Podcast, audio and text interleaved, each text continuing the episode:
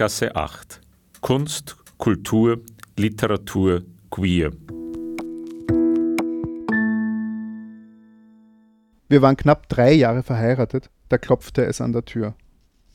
Ich wuchtete meinen verkühlten Körper aus dem Bett, warf mir einen Morgenmantel über, bat den hysterisch Klopfenden um Geduld, schlüpfte in meine Hausschuhe, fuhr mir mit einem Kamm durchs Haar, drehte den Schlüssel und öffnete einen Spalt. Das ist die Rolle von Sarah, einer der vier Figuren aus Porträt, dem neuen Roman von Jürgen Berger, den wir Ihnen heute vorstellen. Willkommen beim Podcast Berggasse 8, sagt Peter Sub. Hören Sie weiter, was Sarah erlebt, als sie zur Tür geht. Wer sind Sie? fragt mich die Gestalt vor der Tür. Wo ist George? Ich war perplex. Wer sind Sie? Ich wischte mir den Schlaf aus den Augen und sah den Mann an, der vor mir stand. Magerer Körper, eingefallene Augen, aufgekratzte Wunden auf der Haut. Ich erschrak, doch ich hatte keine Angst vor ihm. Er wirkte verwirrt, Tränen liefen über seine Wangen, er war verzweifelt, aber nicht aggressiv. Ich wollte die Tür schließen, doch er drängte sich an mir vorbei in die Wohnung.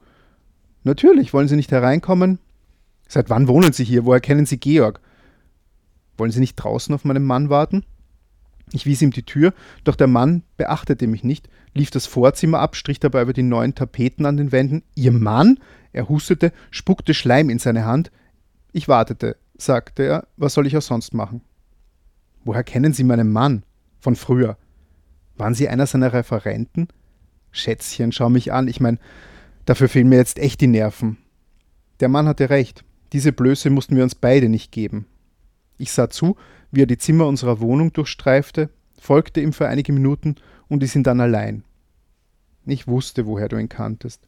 Ich wusste, was uns in diese Situation gebracht hatte. Ich war nicht blöd und der schrecklich krank aussehende Mann ebenso wenig. Ich wanderte in die Küche und setzte Wasser auf, keine Ahnung, was ich sonst tun konnte. Als das Wasser kochte, goss ich Tee auf und machte mich auf die Suche nach ihm. Schließlich fand ich ihn im Vorzimmer. Man stelle sich nur vor, die brave Ehefrau kocht noch braver Tee für den gar nicht so braven Liebhaber ihres überhaupt nicht braven Ehemanns, klassischer Mozart, die Hochzeit des Figaro nichts dagegen. Ich streckte ihm die Tasse heißen Tee entgegen.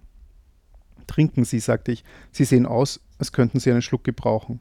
Aber er schlug mir die Tasse aus der Hand, der Tee spritzte auf die neuen Tapeten, er stieß die Tür auf, rief eine Entschuldigung hinterher und verschwand ebenso schnell, wie er in mein Leben getreten war. Ich lehnte mich gegen die Wand und versuchte zu atmen. Minutenlang brauchte ich, bis ich einen klaren Gedanken fassen konnte. Der Mann war krank, und es war offensichtlich, wie schlecht es seinem Körper ging. Die Knochen, die durch die Haut zu brechen schienen, die Flecken auf der Haut, die aufgekratzten Wunden. Ich las die Zeitung, ich wusste, wovor ich Angst haben musste.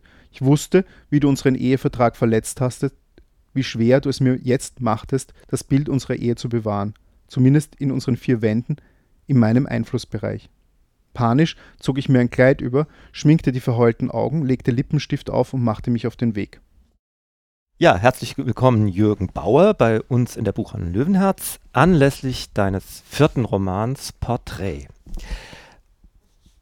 Gleich vom Titel ausgehend, Porträt. Wer wird denn porträtiert?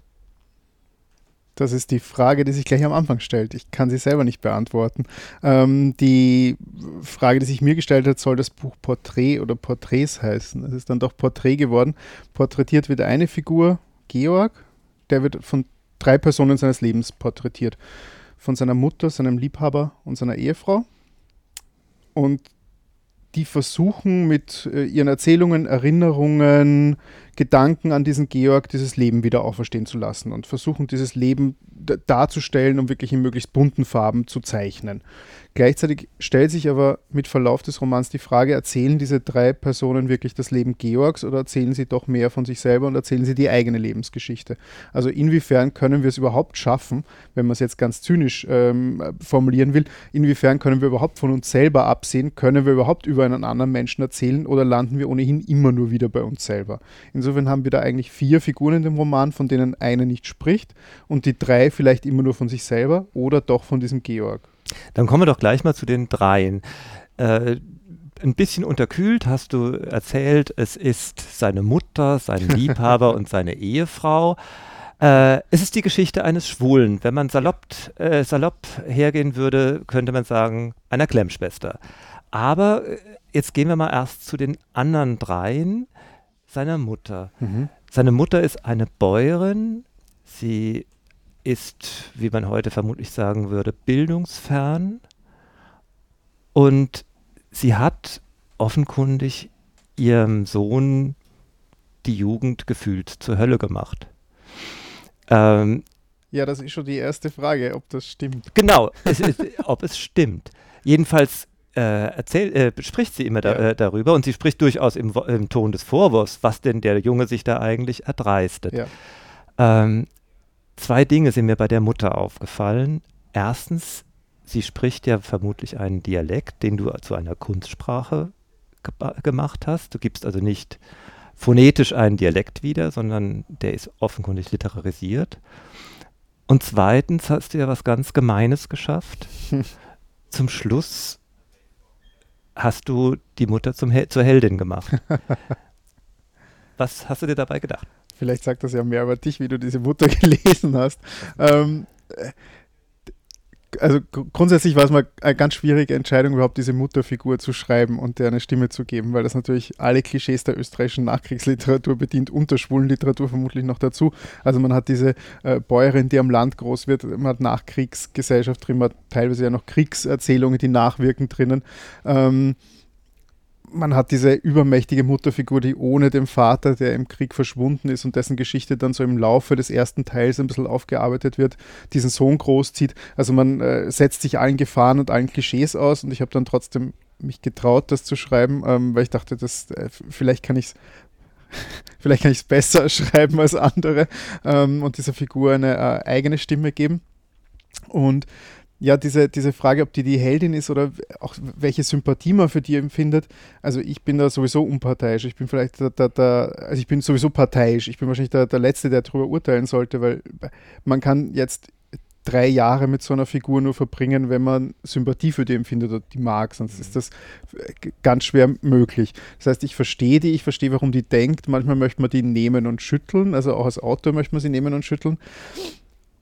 Und natürlich ist es der Anspruch, dass man am Schluss eine gewisse, na, Sympathie ist vielleicht zu viel, aber ein gewisses Verständnis für die Figur aufbringt, weil das sind jetzt was, 70, 80 Seiten, die man mit der verbringt. Ähm, wahrscheinlich sogar mehr, ähm, also 70, 80 Druckseiten und im gedruckten Buch dann ein bisschen mehr. Und das wäre nur aushaltbar für mich als Leser, wenn man die nachvollziehen kann, versteht, die Gefühlswelt von der Figur irgendwie greifen kann. Ähm, es gibt natürlich Autoren, Autorinnen, die da, glaube ich, anders drüber denken würden und dann auch so ein Scheusal, dass man einfach als Scheusal empfinden kann, mit großer Freude machen, aber das ist nicht meine Welt. Vielleicht bin ich dazu ein zu guter Mensch. Mein letzter Roman hieß ja ein guter Mensch, vielleicht trifft es auf mich ja auch zu. Ähm, so, so, wirkliche Scheusale zu schreiben, gelingt mir dann offensichtlich doch nicht, auch wenn ich es hin und wieder probiere. Ähm, und die kann halt auch nicht aus ihrer Haut. Und das, vielleicht trifft das auf alle Figuren in dem Roman zu, die können halt nicht aus ihrer Haut. Vielleicht versteht man sie deswegen. Das heißt jetzt nicht, dass man es gut findet, auch nicht gut findet, wie die diesen Sohn behandelt, vor allem dann, wenn man irgendwie im Verlauf des Romans mitkriegt, so ein paar andere Perspektiven auf sein Leben und was diese Erziehung der Mutter mit ihm eigentlich gemacht hat. Aber, auch wenn man das nicht gut findet, glaube ich, weiß man, warum sie geworden ist, wie sie ist und warum ihr die Dinge wichtig sind, die ihr wichtig sind. Ja, äh, was ich damit meinte zur Heldin war eben, das ist zugegeben ein eigenes Lesegefühl. Sie, sie, erzählt ja wirklich auch von ganz schlimmen Sachen im Brustton der Überzeugung, dass das notwendig war, den Jungen zu schlagen, was er sich jetzt eigentlich einbildet, dass er das Misshandlung nennt und dergleichen. Man ist wirklich entsetzt, man möchte sich schütteln. Aber sie hat vor allen Dingen, und das ist, glaube ich, auch ein sprachliches Ding, ähm, sie hat es geschafft, mit über ihren Ton beim Lesen einen zu vereinnahmen. Man mhm. ist dann einfach drin und das merkt man gleich dann, wenn es zum zweiten Kapitel kommt, wo dieser Jungschwule mit 17 im Südbahnhof eintrifft und die Stadt erobern will als, äh, mit, mit, seinem schwulen Leben und seiner Vorstellung, der eigentlich aus dem Stand natürlich ein Sympathieträger für einen schwulen Leser sein müsste. Und ich habe mir irgendwie fast zehn Seiten gedacht, gib mir, gib mir, die Mutter zurück. Du hättest den ganzen Roman doch super mit der Mutter schreiben können. Warum muss ich mir das jetzt anhören? Und irgendwann war es genauso um mich geschehen bei der zweiten äh, Figur und ich wollte nur noch den, äh, diesen Hallotri hören. Das stimmt, ich hatte deine Frage nach der Sprache ja völlig übergangen. Genau. Ähm, das war in der Schreibarbeit einfach wirklich äh, schwierig, weil das drei ich-Erzähler auch noch sind. Das heißt wirklich, die, die Ton, den Tonfall dieser drei Figuren muss man treffen. Und da, das war einfach nur möglich, indem man wirklich eine chinesische Mauer zwischen diesen Figuren errichtet. Also ich habe dann wirklich einfach konsequent an dieser Mutter gearbeitet, über, weiß nicht, ein Jahr, eineinhalb Jahre und einfach nur sie geschrieben und die anderen zwei Handlungsstränge völlig ignoriert. Dann nur die, die zweiten Handlungsstrang aufgebaut und so weiter. Also um diese drei Tonfälle wirklich zu treffen. Und dann ging es bei der Mutter natürlich noch ein bisschen leichter, weil meine Großmutter väterlicherseits hatte einen Bauernhof am Land. Also so der, die, die, Sprache und diesen Duktus und wie man spricht oder nicht spricht und worüber man schweigt, hatte ich so ein bisschen inhaliert irgendwie auch. Zwar nicht als Sohn wie in dem Roman, aber halt als Enkelsohn. Da kriegt man es ja vielleicht sogar besser mit, weil man nicht die emotionale äh, Keule bekommt. Ähm, und dann war es wahnsinnig viel Rechercheaufwand. Und da war auch tatsächlich der Mutter-Erzählstrang noch einfacher zu recherchieren, weil über diese Nachkriegsbäuerinnen, da gibt es auch äh, Lebenserinnerungen, Erzählungen, äh, Filme, Videos, äh, wo die zu Wort kommen, wo man sich so ein bisschen was rauszieht. Und dann war die Frage, gibt man das eins zu eins wieder, also versucht man eine Art ähm, Dialektimitation zu machen und davon bin ich dann relativ schnell abgekommen, weil ich finde, die Authentizität einer Figur kommt nicht über die über so ein paar Worte, die man einstreut oder so ein paar äh, Dialekttricks, die man dann ganz oft in Literatur findet, sondern ich finde, das muss über das kommen, was erzählt wird, über einen Flow, über eine über Schwingung, Schwingung, über Geschwindigkeit des Erzählens, über einen Rhythmus. Ich finde, das macht eine Figur greifbar und dann nicht so einzelne Worte, die man irgendwie auf, auf äh, bisschen einfache Art und Weise einfach zu einem, zu einem Idiom und zu einem Dialekt verkürzt, finde ich. Und die heißt ja nicht umsonst Maridel, also so dieses, diese Kunstsprache für solche Figuren zu finden, gibt es ja in der österreichischen Literatur ein bisschen gibt es ja Vorbilder. Und wenn man jetzt an die Präsidentinnen denkt, genau, da die Maridel macht es auch ohne. ähm, also die, da kam zumindest der Name her und da ist es ja auch so, also das ist ein Versuch, diese Figur mit, mit einer Kunstsprache zu fassen. Und bei mir geht es jetzt nicht so weit, wie es ja, es ist jetzt äh, eine Sprache, die schon glaube ich, äh, authentisch für diese Figur klingt und die man, die man gut liest. Also das ist jetzt nichts Artifizielles, finde ich, aber eben so ein, ähm, man nimmt so eine Alltagssprache und versucht sie ein bisschen in Literatur zu überführen. Was glaubst du eigentlich, wer du bist? Schau mich an, wie alt ich geworden bin, und da soll ich nochmal Erinnerungen hervorholen, damit es dem feinen Herrn besser geht? Du hast nichts mehr mit mir zum tun haben wollen und jetzt soll ich mich bemühen und mir was zusammendenken von früher? Ich werde dir schon sagen, wer du bist. An meinen Sohn, an den kann ich mich schon noch erinnern, auch wenn ich auf die 90 zugehe. Seinen Sohn vergisst man nicht. Und wenn ich was erzähle, dann nur aus einem Grund. Jetzt bist du nämlich dort, wo ich dich einmal haben hab wollen, wo ich immer schon gewesen bin, im Vergessen. Wer denkt denn jetzt noch an dich? Doch nicht deine studierten Freunde. Jetzt denk nur mehr ich an dich die, die du zurückgelassen hast. Freilich, es reden auch andere, zerreißen sich das Maul. Aber das hat nichts zu sagen, hörst du? Die kennen dich nicht. Nicht wirklich. Erzählen soll ich, hat sie gesagt, deine Frau. Und natürlich erzähle ich dir was. Ich hab dich ja immer noch lieb. Bin ja immer noch deine Mutter. Genau, und der, wie gut das inszeniert ist, ist eben für meine Begriffe zunächst mal beim ersten Bruch zu spüren wenn man die chinesische Mauer zum äh, schwulen Gabriel, ja. der am Anfang 17 ist, überwunden hat und dann auf einmal diese Stimme hört. Und du hast ja vorhin jetzt schon äh, davon gesprochen, dass du recherchiert hast, wie das mit alten Bäuerinnen war und was, was man sich da alles äh, aneignen kann. Ja. Aber das große Mittelkapitel über Gabriel, das jetzt, hat ja nochmal ganz andere Dimensionen von Recherche ja. und Aneignungen, denn du hast dich ja da in ein Gebiet gestürzt, das so eigentlich noch gar nicht aufgearbeitet wurde. Genau, das war auch der, mit diesem Gabriel-Kapitel begann das Ganze eigentlich, also das war so der, der, Kern und von dem das ausgewachsen ist, der Roman. Ähm, das beginnt Mitte, Ende der 70er Jahre ähm, und zieht sich dann in der Haupterzählung bis Anfang der 80er und dann natürlich noch weit darüber hinaus, quasi bis zu dem Zeitpunkt, zu dem dieser Gabriel seine Lebensgeschichte und die Lebensgeschichte Georgs erzählt. Aber so die Haupterzählzeit sind Ende der 70er, Anfang der 80er Jahre und entstand aus eigentlich einer, einer Recherche, die mich privat interessiert hat, wo noch gar nicht klar wird, ob ein Roman draus wird, nämlich zu diesen Anfängen ähm, schwuler Aktionismus der, nach, der, nach Ende der, des, der Verbotszeit und nach Legalisierung der Homosexualität. Was hat sich denn da getan? Von Frankfurt bis Wien, ich habe einfach mal so quer gelesen und, und ein bisschen recherchiert und bin dann drauf gestoßen, dass das halt ein, ein Feld ist, das für Literatur wahnsinnig äh, spannend ist. Also von, von politischen Diskussionen bis zu absoluter Biederkeit, Ausbrüche ins Politische, äh, Marxismus-Diskussionen und Homosexualität und, und, und. Das ist einfach eine Fülle an Material, da das gleich für Literatur fantastisch ist. Und das jetzt aber zu wirklich guter und spannender Literatur eigentlich noch nicht wirklich verarbeitet ist, meiner Meinung nach. Oder ich habe nichts gefunden, das mich angesprochen hat wie ich gerne drüber gelesen hätte. Und dann dachte ich, schreibe ich selber. Ähm, und dann beginnt man drüber zu schreiben und dann stößt man halt auf ganz, ganz viele Probleme. Denn äh, allein Textmaterial, Bildmaterial, so wahnsinnig viel findet man nicht. Und dann gräbt man und gräbt man, gräbt man und findet, findet dann Gott sei Dank doch mehr, als man denkt. Ähm, Nationalbibliothek war wahnsinnig hilfreich, einfach kopierte Handzettel, erste Zeitschriften, Coming Out, die Zeitschrift, die dann äh, handkopiert und die man dort in der Nationalbibliothek wirklich noch gebunden wiederfindet, wo wahnsinnig viel Material da ist an Sprache, an Idiom, an, an Begrifflichkeiten. Ähm, dann versucht man äh, Leute zu kommen und an, an, Menschen zu kommen, mit denen man sprechen kann, die das kennen, miterlebt haben. Ähm, und dann baut man das zusammen zu einer Figur. Ähm, und die hat wahnsinnig viel Spaß gemacht zu schreiben. Also das, was du ja schon sagst, der quatscht einen dann zu oder dann kommt dieser junge Schwule. Ist natürlich ein ganz anderes Idiom als diese Mutter, aber schreibt sich natürlich fantastisch, weil man einfach mal, also es war eine irrsinnige Arbeit, das zu überarbeiten, weil ich mich einfach hingesetzt habe und dann einfach handschriftlich wirklich über Seiten weg, einfach ohne Punkt und Komma den habe reden lassen. Und dann irgendwann muss man das natürlich in, in Sätze, in Absätze, in Kapitel bringen und das ist dann die Arbeit aber den hatte ich dann relativ schnell.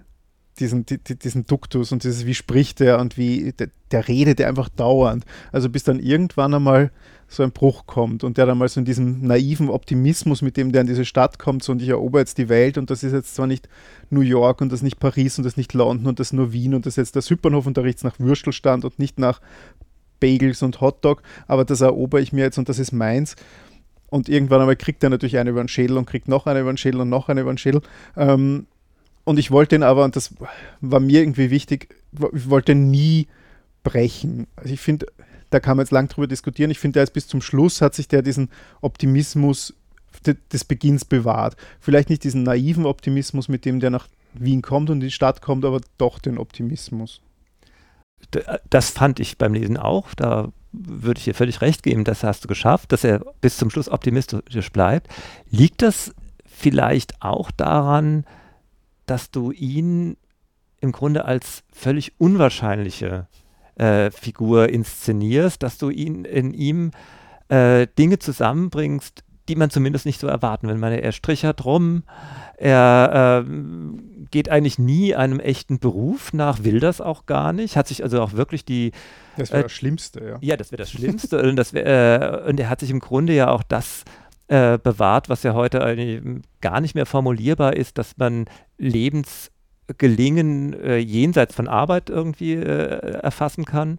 Äh, er ist gleichzeitig jemand, der zutraulich, fürsorglich sein möchte, kann er, er kann feiern äh, und er ist auf einmal plötzlich politisch. Mhm. Ja, das ist ja eine, eine Mischung, die ist ähm, fast schon ideal, wird sie manchmal gefeiert von der ide idealen Bewegungsschwester. Na, ich möchte dich gar nicht unterbrechen. Äh, ich bin mir gar nicht sicher, ob der so wahnsinnig politisch ist. Ähm, auch da ist die Frage, wie man das interpretiert, was er eigentlich erzählt. Der stolpert natürlich in so eine politisierte Szene hinein und macht da mit. Aus welchem Antrieb und mit welchem Interesse ist ja nicht so ganz klar. Ähm, der wird im Verlauf der, ha der Handlung und dessen, was ihm zustößt, natürlich politisiert und kriegt so ein gewisses Gespür dafür, wie man mit Menschen umgeht und was es mit Menschen macht. Und dafür kriegt er ein Gespür. Ob da wirklich eine politische Haltung dahinter ist, weiß ich nicht. Also ich glaube, der ist schon sehr in sich verhaftet und macht da mit, weil ihm das die Möglichkeit gibt und eine gewisse Freiheit gibt, sein Leben zu leben. Und ich glaube jetzt nicht, dass er nicht überzeugt davon ist, was er tut. Also der verteilt ja dann Flyer, der macht genau. Aktionen, genau. der versucht auf sich aufmerksam zu machen, aber aus so einem gewissen, ähm, und ich möchte mir jetzt nicht die, die ich möchte ihm jetzt nicht den Kampfgeist nehmen, denn den hat er, ähm, nur vielleicht so die Zielrichtung. Ich glaube, der Kampfgeist kommt aus einem, ich wäre in dieser Welt und ich wäre in dieser Stadt und ich wäre in dieser Gesellschaft nicht gesehen. Und das, was ich bin, ist, wird verdeckt. Und ich möchte einfach gesehen werden. Der möchte nach draußen, der möchte schreien, der möchte laut sein, der möchte auffällig sein. Und der hat das Gefühl, alles, was in dieser Stadt passiert, ist so ein bisschen unter einer Decke. Und das, das reißt er halt andauernd auf. Und das sind natürlich diese linken Sponti-Gruppen, in die er da irgendwie reinrutscht, wunderbar, weil die irgendwie auch nichts anderes wollen, als jetzt mal Genau. Aufsehen erregen. Genau, und das ist eigentlich, aber er tut ja genau das, wovon andere nur reden. Mhm. Er tut es viel zu radikal aus, für deren Ansicht, ja, weil dann wird er die, äh, im Grunde, das macht ihn ja noch mal politischer als die ganzen Politschwestern, Ja. äh, weil er macht ja einfach mal was und überzieht dann auch, weil dann kommen ja immer die Bedenken äh, wegen der Zielsetzung bei den Ja, ja, genau. selbst erklärten Politischen. Und insofern ist er ja im Grunde beängstigend politisch, wenn er auf einmal äh, auf äh, einer öffentlichen Toilette am Naschmarkt eine Party feiert und Luftballons aufbläst und, äh, und alle auffordert, mit Sekt zu kommen. Ne? Genau, also diese Klappenfeste hat es übrigens auch gegeben. Also Ja, gibt es ja reale Vorbilder. Ähm, genau, ich glaube, die, die Idee dahinter ist ja, dass. Jetzt muss ich vielleicht ein bisschen ausholen, weil was für mich die, die, die drei Hauptfiguren ausgenommen Gabriel verbindet, also vor allem die, die Mutter und Georg, ist so ein Gefühl der Scham. Also die Mutter ohnehin, also die hat das Gefühl, deren Mann ist in diesem Zweiten Weltkrieg verschwunden, war vielleicht ein Widerstandskämpfer oder einfach nur ein Halotri, der sich ähm, dann so dem Widerstandskämpfer als Ausrede zugelegt hat. Das wird nicht so ganz klar. Aber auf jeden Fall hat er es in diesem Dorf zurückgelassen. Die weiß nicht wirklich, wie sie damit umgehen soll. Wird äh, gescholten, wird gemieden von der Dorfgemeinschaft und empfindet da eine wahnsinnige Scham. Dann gibt es diesen Georg, ihren Sohn, der irgendwie Bildung bekommt und weggeht und plötzlich fühlt sie sich irgendwie vor dem so ein bisschen minderwertig in dem eigenen Leben. Also Scham ist da schon wahnsinnig wichtig bei Georg ohnehin, also Clems Schwester hast du ja vorher gesagt, er hat das Gefühl, der kann halt überhaupt nicht leben, wer er ist, also auch da das Gefühl von Scham wahnsinnig wichtig. Und wenn Gabriel eines nicht hat, und das war dann so als Konterpunkt halt wahnsinnig wichtig, dann ein Gefühl von Scham für irgendwas. Ähm, der möchte sein, wer er ist. Und wenn der, der auf, einer, auf einer Klappe schläft und auf einer öffentlichen Toilette schläft und da irgendwie äh, das Gefühl hat, das ist jetzt da, wo er gelandet ist, dann ist das da, wo er gelandet ist. Und dann hatten wir es bitte jetzt alle anzuerkennen und das hat auch einen Wert für sich und das hat eine gewisse Schönheit. Und dann wird es gefeiert und dann wird sich nicht dafür geschämt. Und das ist natürlich gerade in dieser Nachkriegsgesellschaft, in der das situiert ist, wo Scham noch so ein wahnsinnig wichtiges Wort ist, ist natürlich so ein schambefreiter Mensch ein, irrsinniges, ein irrsinniger Skandal ähm, und kann so nicht geduldet werden. Also selbst bis hin zu Feiern, wo die dann Bälle feiern ähm, und, und sich gemeinsam kostümieren und zu diesem Ball gehen und er sagt, wenn wir da beleidigt werden, ich verstecke mich nicht und ich gehe nicht zurück und äh, wenn ich die Wahl habe zwischen drinnen zu sein auf diesem Ball oder draußen mich zusammenschlagen zu lassen, dann gehe ich raus und dann haue ich vielleicht denen noch zurück in die Fresse. Vielleicht lande ich dann im Spital, aber ein bisschen was habe ich noch gekämpft für mich. Und diese, diese absolute Schambefreitheit hat natürlich beim Schreiben Spaß gemacht und ich hoffe auch beim Lesen. Ja, extrem.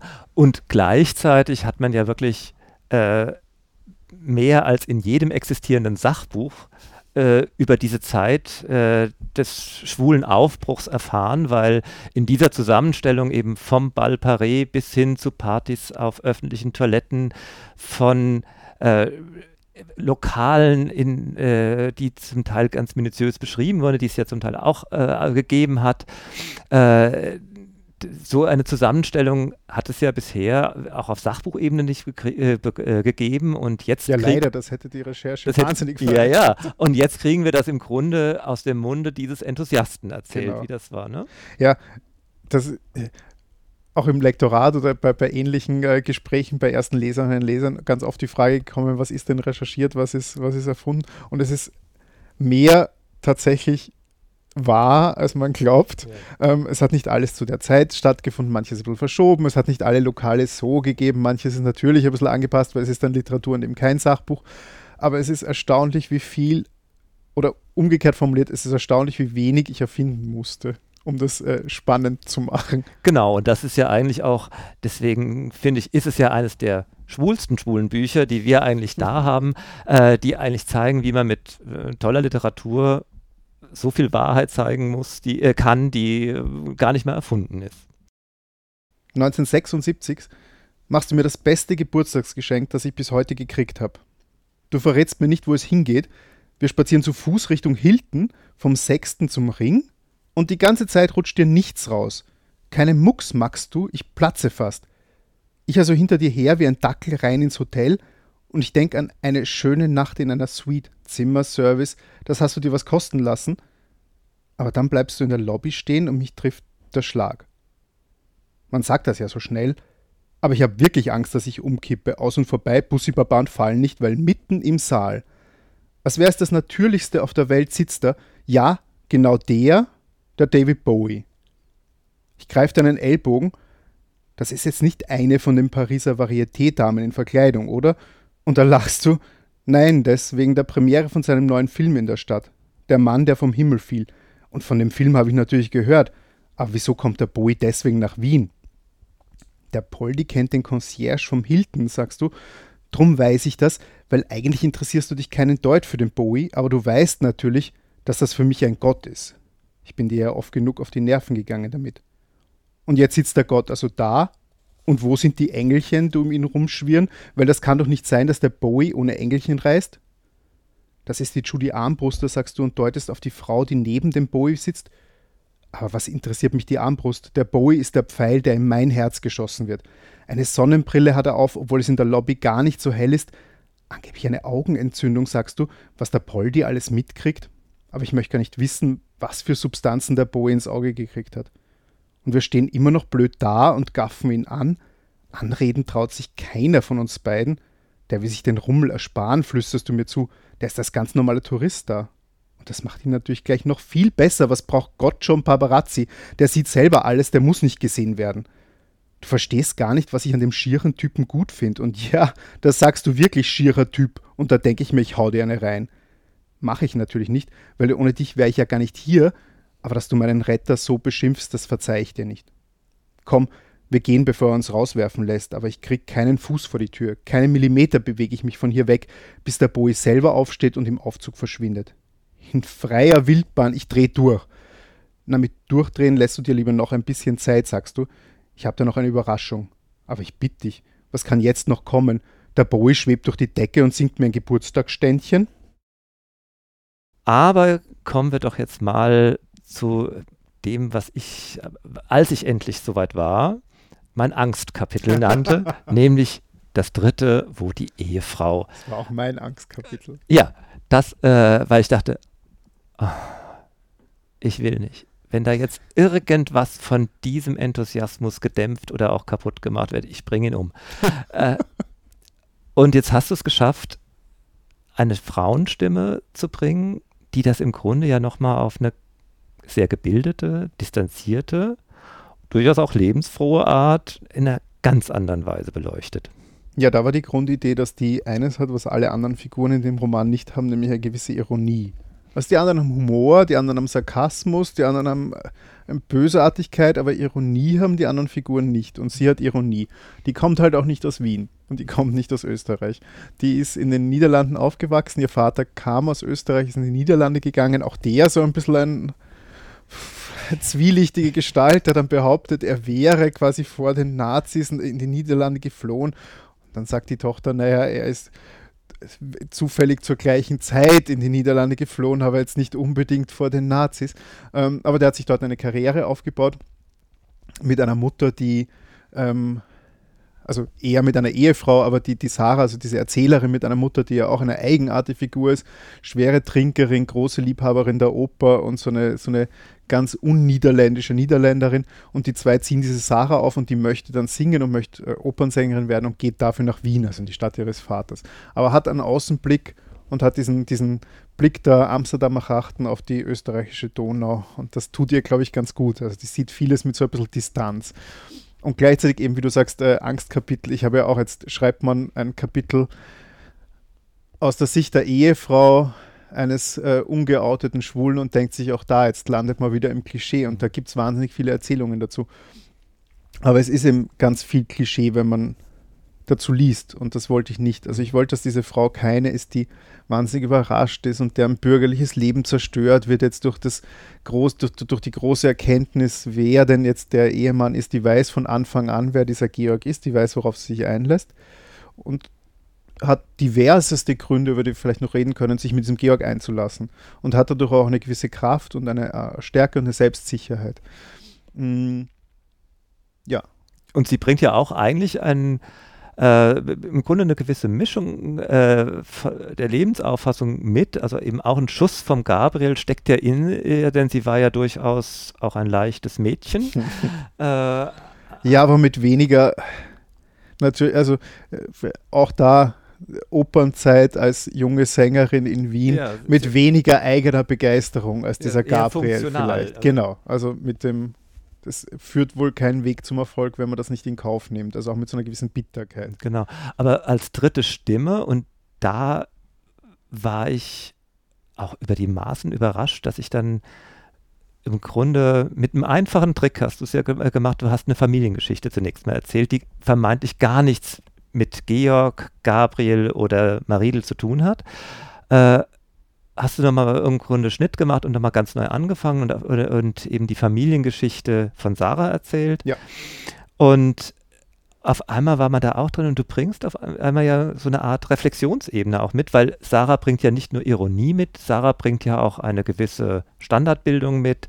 Äh, sie ist eloquent, sie hat eine, einerseits eine Distanz zu sich selbst und zu, zu den anderen, aber hat durchaus auch Ansprüche an ihr Leben, insbesondere was den Spaß am Leben betrifft. Genau, auch die möchten nicht in einer in einer langweiligen Beziehung gefangen sein. Also wenn, dann lieber mit diesem verkorksten Georg und das ist zwar alles schwierig und plötzlich steht da irgendwie ein junger Schwuler vor der Tür und heult sie voll und wo denn jetzt dieser Mann ist, aber das ist, macht zumindest noch Spaß. Also dann, zum, dann da, lieber das als so eine langweilige Beziehung, wo man jetzt gar nichts hat, außer zu Hause sitzt und kocht.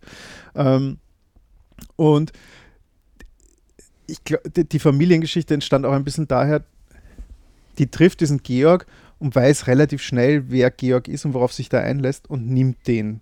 Also das ist ja eher ihre Entscheidung, quasi sich auf diesen Mann einzulassen, als umgekehrt. Und irgendwie wollte ich erklären, warum macht die das und warum macht die das ohne viel Nachdenken und warum kämpft die da sehr wenig damit und was gibt ihr dieser Georg, dass sie so schnell zugreift. Und da kommt natürlich über diese Familiengeschichte, über diese Vatererzählung, auch wie, wie dieser Vater mit der Mutter umgeht, die eine schwierige Figur ist. Quasi wie raufen sich Menschen in, in Ehen zusammen ähm, und was für negative Vorbilder hat sie. Was erlebt sie auch mit dieser ersten Beziehung, die sie hat, als sie nach Wien kommt. Also sie landet dann an der, an der Oper als junge Sängerin, die da auf diesen Korrepetitor trifft und von sich, sich von dem erhofft, dass er sie in dieser Welt der Oper einführt und ihr da ein bisschen eine Karriere ermöglicht. Und das läuft natürlich alles nicht so, weil das so ein bisschen ein egomanischer Selbstdarsteller ist, der einfach seinen eigenen Weg gehen will. Und wie viele Verletzungen und wie viele Brüche hat die auch drinnen, dass die dann, als sie auf diesen Georg trifft, sagt, naja, besser als alles, was bisher gekommen ist. Und den baue ich mir schon zurecht. Ja, das hat sie dann auch zu einem gewissen Grad gemacht, äh, denn sie krempelt ja zum Beispiel auch seine Wohnung um. Und das ist eigentlich auch der Punkt, äh, mit dem ich, äh, über den ich jetzt nochmal mit dir sprechen wollte. Du hast gesagt, es ist ein Leitthema des Romans ist überzogene oder auch ignorierte Scham. Mhm. Ich fand ja den, das große Leitmotiv des, des Romans war eigentlich Schönheit. Und das ist ja eigentlich was, was alle drei Figuren versuchen durchzusetzen, wo Georg im Grunde letztendlich völlig dran scheitert. Äh, die, Gro äh, die Mutter, die ihr, ihre ländliches Idyll, ihren, das Leben draußen idealisiert. Äh, Schönheit, ich meine, das ist eine der unglaublichsten Darstellungen von Schönheit, eben diese Party in der Klappe am Naschmarkt. Und dann der, der Ikea-Geschmack von äh, Sarah, die im Grunde den Tuntenbarock von Georg ausmistet und alles mit 0815-Möbeln aus Schweden ersetzt. Echt, hast du 0815 Möbel gelesen? Ich dachte, teure Designermöbel. Ja, aber vom Geschmack her war es dann doch eher konventionell. Ja, es ist ja oft so bei uns. Man glaubt immer, man hat den, den äh, ausgefallenen skandinavischen Geschmack und landet dann doch wieder bei Ikea. Genau, aber da, das ist, äh, ich wollte jetzt gar nicht Sarah-Bashing betreiben, sondern eher auf diesen Leitbegriff Schönheit hinaus. Ähm, was bedeutet dir denn Schönheit? Boah, schwierige Frage. Also nicht, was, was ist etwas Schönes, aber Ja. was, welche Rolle spielt eigentlich Schönheit im Leben? wahnsinnig viel. Äh, Ich habe noch nie darüber nachgedacht, bevor du mir jetzt die Frage gestellt hast, aber ich denke schon wahnsinnig viel. Ähm, d- Dinge haben auf eine gewisse Art und Weise gemacht zu werden und vielleicht trifft es da, Schönheit finde ich ganz, ganz spannend, Eleganz finde ich de- de- bei mir jetzt den treffenderen Begriff, also so eine Vorstellung, wie, wie Dinge zu sein haben. Vielleicht kommt das auch daher, dass Musik, äh, d- Theater für mich immer wahnsinnig wichtig war. Also ich komme eigentlich aus dieser Theaterwelt, habe Theaterwissenschaft studiert und dach, bin ja auch am Theater gelandet, jetzt im, im Marketing, nicht in künstlerischer Hinsicht, ähm, aber habe auch immer über Theater geschrieben, wahnsinnig viel über Theater gemacht. Und das ist natürlich auch Leben, das äh, auf eine sehr artifizielle und sehr schöne Art und Weise, um den Begriff Schönheit wieder reinzubringen, in Form gebracht wird. Also ja, für mich ist Theater nichts anderes als in eine schöne Form gebrachtes Leben. Und vielleicht hat das auch so ein bisschen das, das, das Schreiben geprägt. Also die, wie kann man etwas, das wahnsinnig chaotisch ist und wahnsinnig ausufernd und Leben ist irgendwie nie zu fassen und dauernd passieren irgendwie Dinge, die unvorhergesehen sind und Menschen verhalten sich nicht so, wie man denkt. Wie kann man das in eine Form bringen, die, die schön ist? Mhm. Und, und eben, aber ich fand es eben, ein, ein, für mich war das beim Lesen extrem wichtig, weil es geht ganz viel natürlich um die sinnliche Schönheit, Dinge, die eben schön gemacht werden oder schön empfunden werden. Aber, ich meine, da krieg, gibst du ja Maridel zum Schluss nochmal eigentlich eine ganz neue Dimension, gerade wenn man das Gabriel-Kapitel gelesen hat, weil Gabriel versteht sich ja im, in den, am Ende sehr gut mit der Mutter mhm. von Georg. Und im Grunde, äh, da gibt es ja die Schönheit der Situation, wenn beide schweigen. Mhm. Und insofern äh, lotest du ja auch im Grunde in dem Roman ganz viele Formen von Schönheit dann auch aus. Was kann es eigentlich ausmachen, dass etwas schön ist? Ne? Genau. Was, ja, was kann es ausmachen, was schön ist und was braucht es, damit eine Situation schön werden kann? Und vielleicht braucht manchmal ganz wenig. Also die, warum die zwei sich gut verstehen, ist ja auch so ein bisschen ein zweischneidiges Schwert. Diese Maridel und Gabriel, die verstehen sich natürlich auch gut, weil ganz viel unausgesprochen bleiben kann und weil die das aber auch aushalten. Also die haben eben nicht diese, diese Mutter-Sohn-Beziehung mit dem Georg, wo das eben nicht geht und wo alles irgendwie immer unter so einer Spannung steht, sondern die zwei können das irgendwie loslassen. Und vielleicht ist diese, diese Abwesenheit von Spannung auch eine eigene Art von Schönheit, die die beiden dann miteinander haben. Und vielleicht ist es irgendwie ganz banal auch so, dass natürlich da eine Generationensache drin ist und sich ja Großeltern und Enkeln immer besser verstehen als äh, Eltern und Kinder. Und dann ist dieser Gabriel ja so ein bisschen die, das Enkelkind, Enkel. das sie eigentlich nicht hat und den sie so als, als Enkel irgendwie annimmt und mit dem sie Genau. Vielleicht. Obwohl sie, obwohl auch das wird natürlich nie gesagt, natürlich ganz genau weiß, wie Gabriel zu ihrem Sohn ja, ja, steht. natürlich. Die ist ja, die, die, die, ist, ja die ist, ja nicht dumm. Ja. Also auch der, es gibt ja eine Episode, wo die relativ bald, also Georg ist noch, ist noch ein Kind und die erwischt diesen Georg mit einem Freund von ihm am, am Heuboden beim Spielen.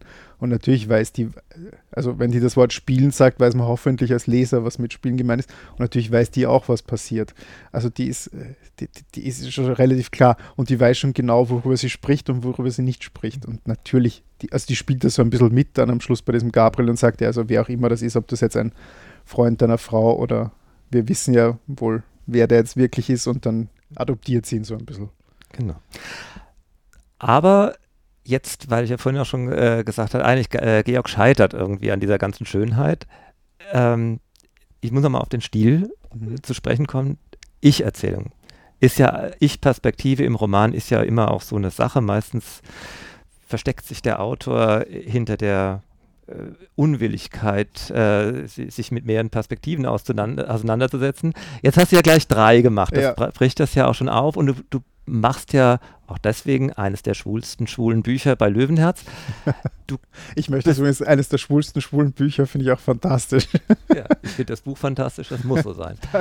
äh, das, äh, du hast ja im Grunde auch eine Psychologie des Schwulen geschrieben. Du hast drei Kernelemente schwuler Selbstinszenierung zusammengefasst und insofern ist es ist die Ich-Perspektive der Dreien ja vielleicht indirekt auch die Ich-Perspektive von Georg. Du mhm. hast die, die Mutter, der Liebhaber, der Freund, der Mann fürs Leben und die Oper. Denn Sarah steht ja nicht nur für die Scheinehe, sondern Sarah steht ja auch für die Oper und die ist ja auch Georg so besonders wichtig.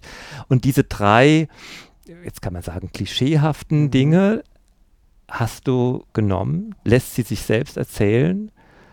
Im Grunde zerstörst du ganz viel von diesen Dingen. Also du, du, ent, du hebst die Mutter von ihrem Thron, du äh, äh, zerstörst die Idylle der trauten Zweisamkeit, womöglich sogar noch treu. Und äh, das, das fast schon äh, religiöse Verehren der Oper wird im Grunde durch, äh, durch eine gescheiterte Opernexistenz äh, vorgeführt. Ja, da wären wir wieder beim Punkt Schönheit. Vielleicht sind ja manchmal so zerbrochene Dinge oder Dinge, ja. die eben nicht funktionieren, dann manchmal ganz schön. Ich glaube auch, dass, die, dass diese Opernwelt du hast recht, es ist natürlich nicht eine zerstörte Existenz und die wird natürlich auch zerstört durch diese Oper und was das mit dieser Sarah macht. Ist ja nicht schön, was da passiert in diesem, mhm. in diesem Haus am Ring. Aber gleichzeitig sitzt die am Schluss und wenn gar nichts mehr geht, wo sitzt sie? Sie sitzt dann in dieser verdammten Oper und hört dann wieder Oper. Also nach allem, was passiert ist. Im Wissen darum, dass das eben nicht die, die ideale Welt ist und nicht die schöne Welt, in der sie aufgehen konnte, sondern die Welt, die sie eigentlich kaputt gemacht hat. Aber irgendwie findet die dann drinnen trotzdem was, was. Und da draußen bei dir liegt ja in der Buchhandlung der schwule Opernführer Casta Diva. Also was da quasi die, ja, ja, die Beziehungen sind ja sind offensichtlich und sind da. Ja, natürlich, das ist ja das, das genau. ist ja der Punkt. Du hast ja im Grunde drei genau, Haft, ja. äh, also sagen drei Säulen ja. äh, schwuler Selbstinszenierung hast du ja genommen, ja, eben Mutter, Mann, Oper. Äh, und äh, ja, aber eigentlich lässt äh, du lässt sie nicht in ihrem standardschönen Bild, sondern machst ein, mach, äh, zertrümmerst sie und machst was Neues draus. Ne? Ja, ja. Jetzt also ich habe gesagt, ich komme vom Theater, ich komme 80er, 90er Jahre Theater, Stücke zur Trümmerer, mit denen bin ich ja groß geworden. Vielleicht ist das mein Begriff von Schönheit. Man, man zersplittert mal was und dann fügt man es zusammen und dann ist es wieder schön.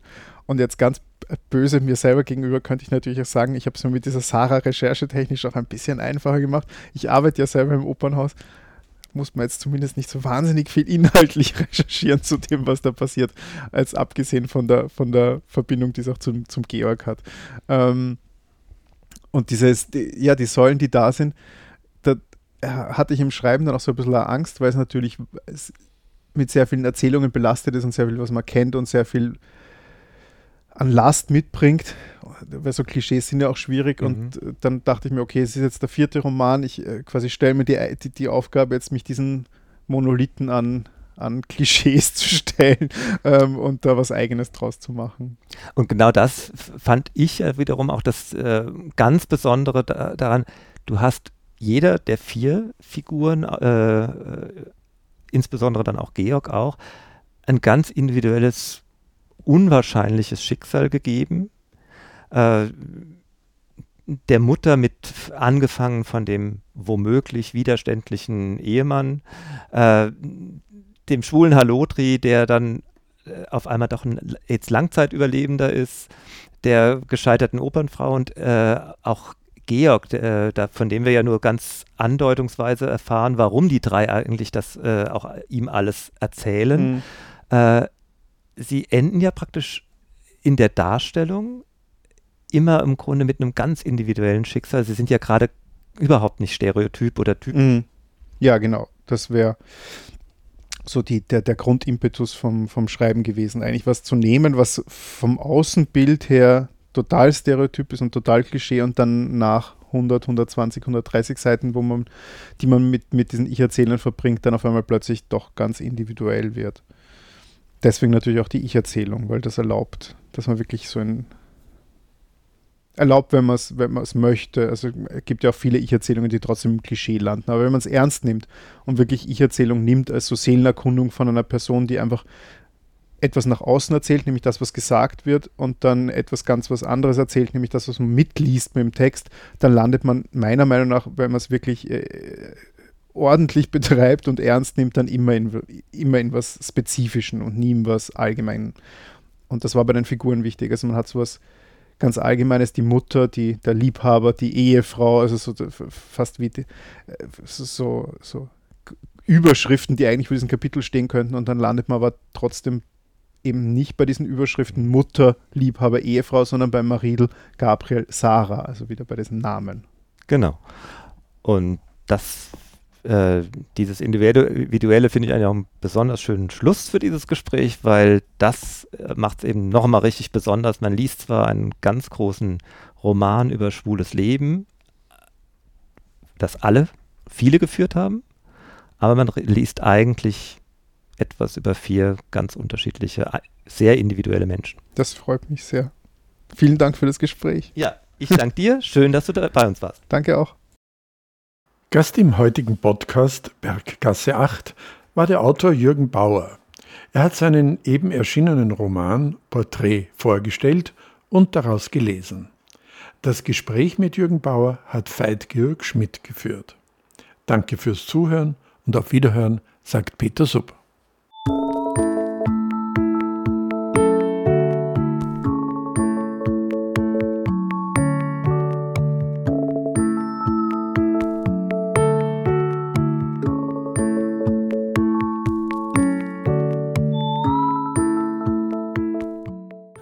Berggasse 8. Kunst, Kultur, Literatur, Queer.